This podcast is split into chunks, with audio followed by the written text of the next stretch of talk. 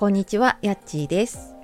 やっちーの心のコンパスルームは自分らしい心と暮らしの整え方を発信しているチャンネルです。本日もお聴きくださいましてありがとうございます。週の終わり金曜日、いかがお過ごしでしょうか？えー私は今日は6月にねマルシェをやるっていうのは多分告知というかコミュニティ欄とかね概要欄でもお知らせをしているんですけれどもそちらのね会場の下見に今日その一緒にやるメンバー何人かとね行くことになっているのでなんかその、まあ、やるのも楽しみなんですけれどもねそそこまでのこう作り上げる過程っていうのもねちょっと楽しみたいなと思いながらちょっとリアルでねお会いするのも初めての方がいるのもすごく楽しみではい行ってこようと思っております。えー今日は小1の壁で会社員卒業から5年後の現実家庭編ということでお話をしたいと思います。えーまあ、あのタイトルそのままなんですけれども私5年ちょっと前にねあの息子が小学1年生に上がった時にやっぱりちょっと家庭と仕事のバランスっていうのが取れなくなってで、まあ、あのちょっとね息子のその環境の変化に馴染めなかったり私もそこでちょっとうまく仕事を続けるっていうことが難しくなって一旦ちょっと会社員を辞めたっていうことがありました。でそこでのちょっと働き方の変化のね仕事の方はまた別でお話ししようと思うんですけれども特にやっぱり子供との関係のことがね大きくてちょっと一旦その仕事よりも子育てを優先しようって思ったのがあったので、まあ、その子育てのこととかね家庭の変化ってどうだったかなってちょっと自分の振り返りも兼ねてね、えー話していこうかなと思っています。で、えっ、と私その会社員辞めるまではケアマネージャーとして、まあ、長年18年ぐらいかなあの会社員をねやっていたんですね。であのまあそうやってやっていって会社員辞めてで今5年半ぐらいかな経っているんですけれどもまあなんか何が一番大きく変わったというか、まあ、今日はちょっとねそこのいいところを話して結構自分の中でこうやってうまくやってきたなっていうところを話してでちょっと失敗はですね あの、えー、とメンバーシップの方でちょっと聞きたい方に聞いていただければと思っていますので明日に、はい、配信しようと思っています。でうんと、何が良かったかなっていうと、まあ、あのやっぱり自分が仕事を、まあ、離れたりとか自分でちょっとコントロールできる働き方をしたことでその子供のあの行事だったりとかあと病気で休んだ時にねこう誰にも気を使わないでいけるあの自分で予定を調整してあのできるっていうのがすごく私は気持ち的に楽になりましたね。でなんかやっぱりここがその子育てしながら仕事を続けることでのうーん結構なストレスになっていたんだなっていうのを私も感じています。でまあ、もちろん保育園時代ほどそんなに熱を出したり体調を崩したりっていうことはないんですけれども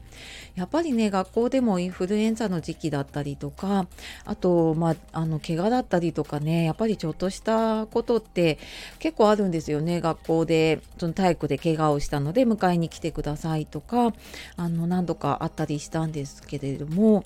あのそれでもまあやっぱり、まあ、自分のねあの都合さえつけばいけるっていうのは私は特になんかいろんなことにこう、えー、と考えすぎちゃうところがあるのでそこがないのがすごいやっぱりうん、良かったなと思うし、まあ、それが多分子供にも、うん、と影響をね、あのすると思っていたのでなんかそこでこうなんかイライラしてもうなんか仕事もできなかったみたいな風にね っていうのが、えっとまあ、全然なくはないんだけれどもあのそれがこう誰かのせいとかじゃなくねあのできるっていうのはすごく自分にとってはねいい環境だなっていうふうに思っています。であのまあ、かといってねこう家事が完璧にできているかっていうと、まあ、そういうわけでもないんだけれどもただやっぱりあの会社員だった時私は、まあ、なんか体も疲れるんだけどやっぱりねその介護の仕事でいろんな気を使ったりとか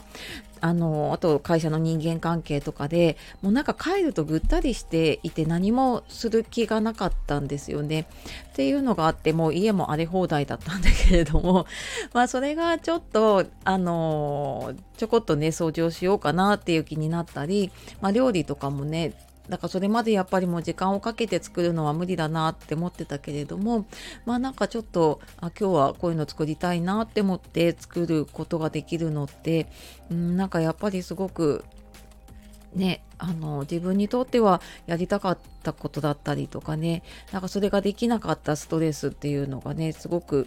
うんなんか今はそういう余裕が持てるようになったなって思っています。っていうのとあとはそうだななんかあの会社員の時って確かに収入はね多かったんだけれどもなぜかね残ってなかったんですねお金がね。なんかありませんか？その働いてたんだけどあれなんかお金貯まってないなみたいなこと。でなんかよくよく考えるとあの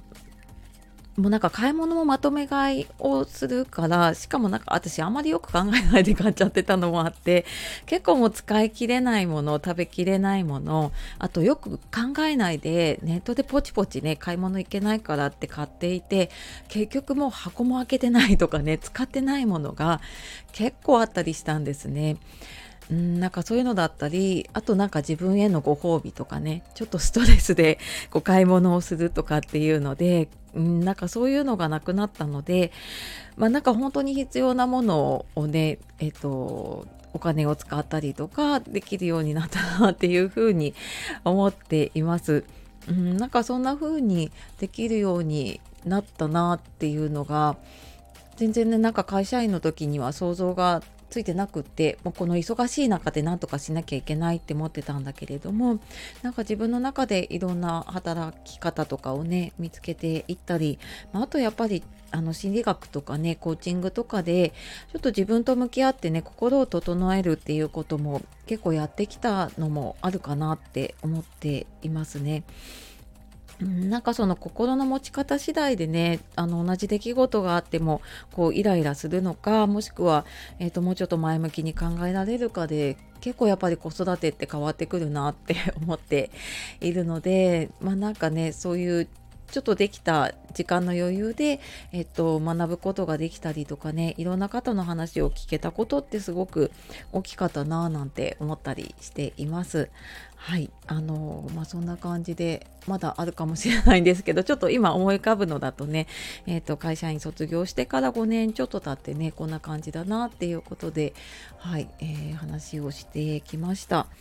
なんかね今働き方迷っていたりとか、まあ、これからね子供小学生になってどうしようかなっていう方の何かちょっとでもね参考になれば、えー、幸いです。